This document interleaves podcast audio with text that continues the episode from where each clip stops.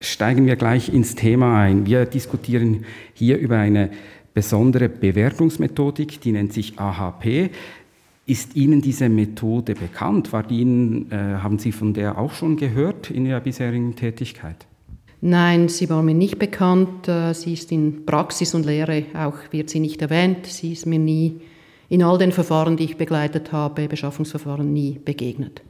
Was auffällt bei dieser Methode ist, dass auf eine feste Notenskala, auf eine Bewertungsskala wird verzichtet. Anstelle hat man eine paarweise Betrachtung der verschiedenen Angebote. Es werden Punkte verteilt.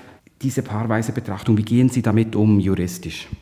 Ja, eben was auffällt ist, oder? also es ist nicht die herkömmliche Methode, die man ähm, verwendet. Da werden vorgängig Noten festgelegt und dann wird quasi Angebot für Angebot nach dieser Notenskala bei den einzelnen Zuschlagskriterien durchgeprüft. Also es ist vergleichbar so mit einem Prüfungssystem aus der Schule, das man ja kennt. Und hier macht man diese paarweise Bewertung. Da fällt mir auf, das hat einfach eine gewisse Zufälligkeit, welche Angebote liegen vor? Sind das alles schlechte Angebote oder ein Angebot fällt beispielsweise weg? Das ist die Zufälligkeit äh, dann was auch sein kann, oder wenn diese Angebote, beispielsweise zwei sehr gute Angebote liegen sehr nahe beieinander und man bewertet dann nur die Differenz, dann kann diese Differenz plötzlich ein sehr hohes Gewicht in der Bewertung erhalten. Das kann meiner Meinung nach heikel sein. Das kann ein Bild auch verzerren in einer Bewertung. Wenn man jetzt einen juristischen Fachbegriff für diese Verzerrung finden müsste, was wäre da verletzt oder wo wird es dann heikel juristisch? Der Grundsatz der Begleichbehandlung und auch das Transparenzgebot sehe ich da möglicherweise in Frage gestellt. Weil eben gerade diese Unterschiede, oder, die führen dann möglicherweise, da müsste man den Einzelfall wirklich ansehen, dazu, dass eben eigentlich Angebote, die gleich sind oder annähernd gleich, dann sehr unterschiedlich bewertet sein können. Und vor allem auch das Transparenzgebot oder eine Vergabestelle, die muss im Vorfeld sagen, wie gewichten wir die Zuschlagskriterien, wie werden wir die Bewertung vornehmen. Und wenn dann im Nachhinein die Bewertung anhand der Paarweisen, äh, des paarweisen Vergleiches dazu führt, dass da plötzlich unterschiedliche Gewichtungen an, an, zutage treten, dann äh, verschiebt sich auch diese bekannt gegebene Gewichtung. Und ganz grundsätzlich die Anbieter, sie wissen im Vorfeld nicht, wie ihre Angebote an welchem Notensystem bewertet werden. Das stelle ich in Frage, was die Transparenz betrifft. Bleiben wir vielleicht noch ganz schnell beim Stichwort Gleichbehandlungsgrundsatz. Wie muss dieser Grundsatz erfüllt sein in einer Bewertungsmethodik? Die Anbieter und ihre Angebote müssen gleich behandelt werden. Das heißt eigentlich, sie müssen anhand desselben Maßstabes bei den Zuschlagskriterien derselben Notenskala bewertet werden, nicht unterschiedlich. Heißt das, gute Angebote müssen auch gute Noten erhalten, sehr gute Angebote, sehr gute Noten. Und es kann nicht davon abhängig sein, ob es jetzt viele gute Angebote gibt, die dann jeweils nur einen Punkt erhalten, weil gleichwertige Angebote erhalten ja einen Punkt. Das ist der Punkt, oder? Also wenn ein Angebot sehr gut ist, dann muss es eigentlich eine sehr gute Note erhalten und nicht in Abhängigkeit davon, dass da ein ebenfalls sehr gutes Angebot vorliegt, das vielleicht in einem kleinen einzelnen Punkt irgendwo eine Differenz aufweist und man gibt an dieser Differenz ein sehr hohes Gewicht. Sie haben gesagt, dieser Grundsatz wird in Frage gestellt. Was heißt das, wenn etwas in Frage gestellt wird, jetzt juristisch? Es könnte dazu führen, wenn aufgrund einer Submissionsbeschwerde ein Gericht das beurteilt, dass das Gericht zum Schluss kommen könnte, dass die Vergabestelle ist nicht korrekt vorgegangen bei dieser Methode und ein Gericht könnte einen Entscheid aufheben.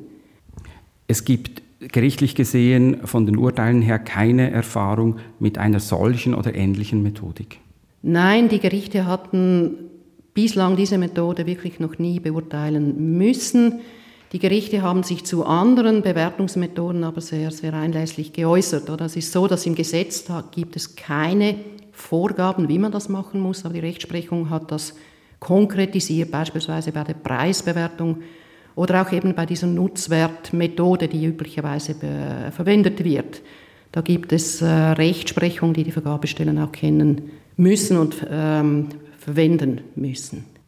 Das andere Stichwort war die Transparenz. Die Vergabestelle hier, die Arma Suisse, sagt, dass alles dokumentiert sei.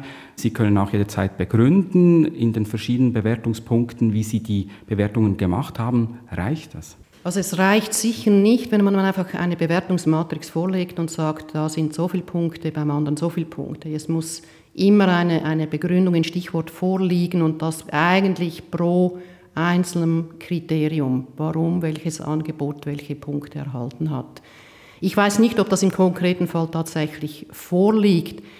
Ich denke aber auch, es ist sehr, sehr schwierig, oder wenn man diese paarweise Vergleiche macht, dann quasi pro einzelnem Subkriterium hat man im Einzelnen da eine Begründung.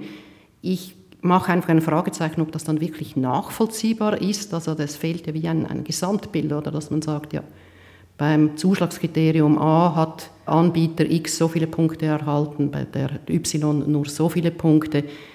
So auf einen ersten Blick, ob das wirklich so klar ersichtlich ist. Diana Swiss sagt auch, Sie haben vorgängig die Anbieter informiert über die Methodik, also dass es eine AHP-Methodik sei, das sei den Anbietern auch gesagt worden. Also die Anbieter hätten es wissen können, dass eine solche Methodik auch mit einer gewissen Wirkung verwendet wird. Da ist entscheidend, wie das in den Ausschreibungsunterlagen bekannt gegeben wurde, wie klar war das. Das müsste ich sehen, um da eine Meinung abzugeben können. Aber es ist schon so, dass die Vergabestelle, die ist da wirklich in der Pflicht, dass sie das verständlich formuliert. Es wird immer aus Sicht eigentlich der Anbieter äh, bewertet. Und nur dann, oder wenn das wirklich ganz, ganz klar war, dann ist es tatsächlich so, dass die, die Anbieter, wenn sie nicht einverstanden gewesen wären, hätten sie in diesem Zeitpunkt sich dagegen wehren müssen. Wenn sie das nicht machen, dann ist dann eigentlich der Zug abgefahren. So ist die Rechtsprechung. Es sind also die beiden Punkte, das ist einerseits die paarweise Bewertung mit der gegenseitigen Abhängigkeit bei der Bewertung und die möglichen Fragezeichen bei der Transparenz. Das sind die beiden heiklen Punkte bei dieser Methodik. Genau, diese beiden Punkte und auch eben die Frage, ist das wirklich nachvollziehbar, begründbar mit dieser Methode, was liegt als, als Begründung tatsächlich vor? Wenn eine Juristin sagt, eine gewisse Methode sei heikel. Wie ist das zu verstehen? Es besteht das Risiko, dass ein Gericht einen abschlägigen Entscheid macht und sagt, die Beschaffung ist nicht richtig erfolgt und so eine Submissionsbeschwerde gutheißt, die Vergabestelle anweist, das wieder neu zu bewerten. Da geht Zeit verloren, das kostet viel Geld. Eben, es könnte so sein, aber man müsste im Einzelfall sehen, äh, eben, was ist da wirklich gemacht worden, um eine Prognose wirklich zu wagen, wie würde hier ein Gericht entscheiden. Ich würde wirklich von einer solchen Methode im Vorfeld, oder wenn es darum ginge, dass man sagt, soll man jetzt diese Methode anwenden, ich würde, ich würde davon abraten. Wieso würden Sie abraten? Genau aufgrund dieser Überlegungen, oder? Also, dass man sagt, warum eine Methode verwenden, die nicht etabliert ist, die derart kompliziert ist, die möglicherweise eben wirklich dazu führen kann, oder dass das Ergebnis dann äh, nicht, nicht rechtlich zulässig ist das ist aus meiner Sicht einfach nicht nötig. Man kann eine Nutzwertmethode verwenden, die auch bei einem Anbieter bekannt und verständlich ist und ein klares Ergebnis ergeben kann, das rechtlich auf der sicheren Seite ist. Hier geht es im konkreten Fall um ein komplexes Waffensystem mit ganz vielen Aspekten. Braucht eine Bewertung von so einem System nicht auch ein komplexes Bewertungssystem? Nein, man kann ganz komplexe Beschaffungen, ich denke zum Beispiel IT-Entwicklungen, eine Applikation, Neuentwicklung, das ist sehr komplex. Aber das kann man mit dieser Nutzwertmethode genauso gut eigentlich machen mit einem Ergebnis, das dann wirklich für die Anbieter auch verständlich ist und eben, wenn es dann zu einem Rechtsstreit kommt, äh, auch für ein, ein Gericht verständlich ist. Jetzt im konkreten Fall haben wir kein Gericht, das darüber urteilen kann. Also es ist ja nicht vorgesehen, dass man, äh, dass man hier vor Gericht gehen kann. Ähm, ist das jetzt aus juristischer Sicht, je nachdem, welche Betrachtungsweise man einnimmt, ein Vorteil oder Nachteil? Oder ähm, was denken Sie, sollte man da einen anderen Weg suchen, wie man diese Methodik nochmals genauer anschaut?